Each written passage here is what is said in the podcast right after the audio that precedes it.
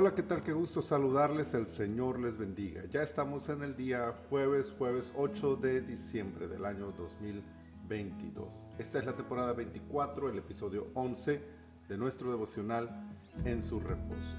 El libro de los Salmos en su capítulo 11, el versículo 1 dice, En Jehová he confiado. ¿Cómo decís a mi alma que escape al monte cual ave?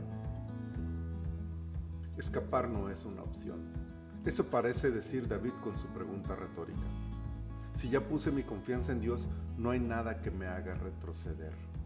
Eso no significa que no sé lo que se planea en mi contra. Sé que el arco está tenso, que la saeta está sobre la cuerda, que soy yo el que está en la mira del malvado.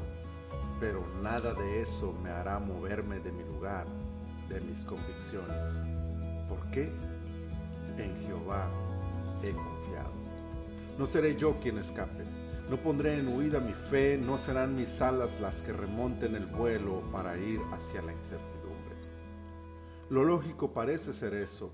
Los amigos insinúan que es tiempo de dar marcha atrás, la familia nos invita a reconsiderar nuestra postura y buscar otras opciones, pero aquel que ha puesto su confianza en Dios les mira con extrañeza y con absoluta firmeza pregunta, ¿por qué me dices eso? Sabes que no lo haré. Yo he confiado en Dios. Y no, no es una locura ni falta de consideración, no es haber perdido la razón o estar fanatizado. Es mucho más simple que eso. Es porque confiamos en Dios.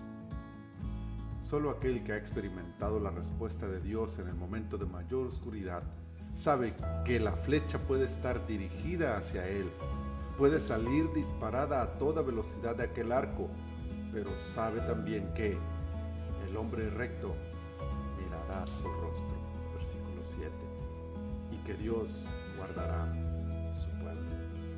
No hay temor de lo que el hombre pueda hacer contra los hijos de Dios, incluso si lograran su cometido de lastimar a los escogidos de Dios, pues la confianza no está puesta solamente en la preservación de la vida, sino en la justicia de Dios, la cual pagará al malo según sus impiedades y dará al creyente justicia y vida eterna.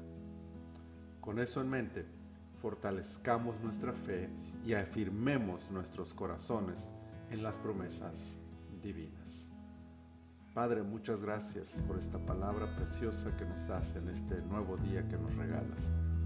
Gracias, Señor, por recordarnos que podemos mantenernos firmes fortalecer nuestra confianza en ti en medio de las adversidades, porque tú estás en control de todas las cosas.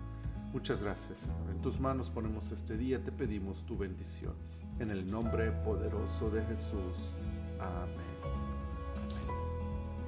Mis amados hermanos, el Señor les bendiga junto a toda su familia.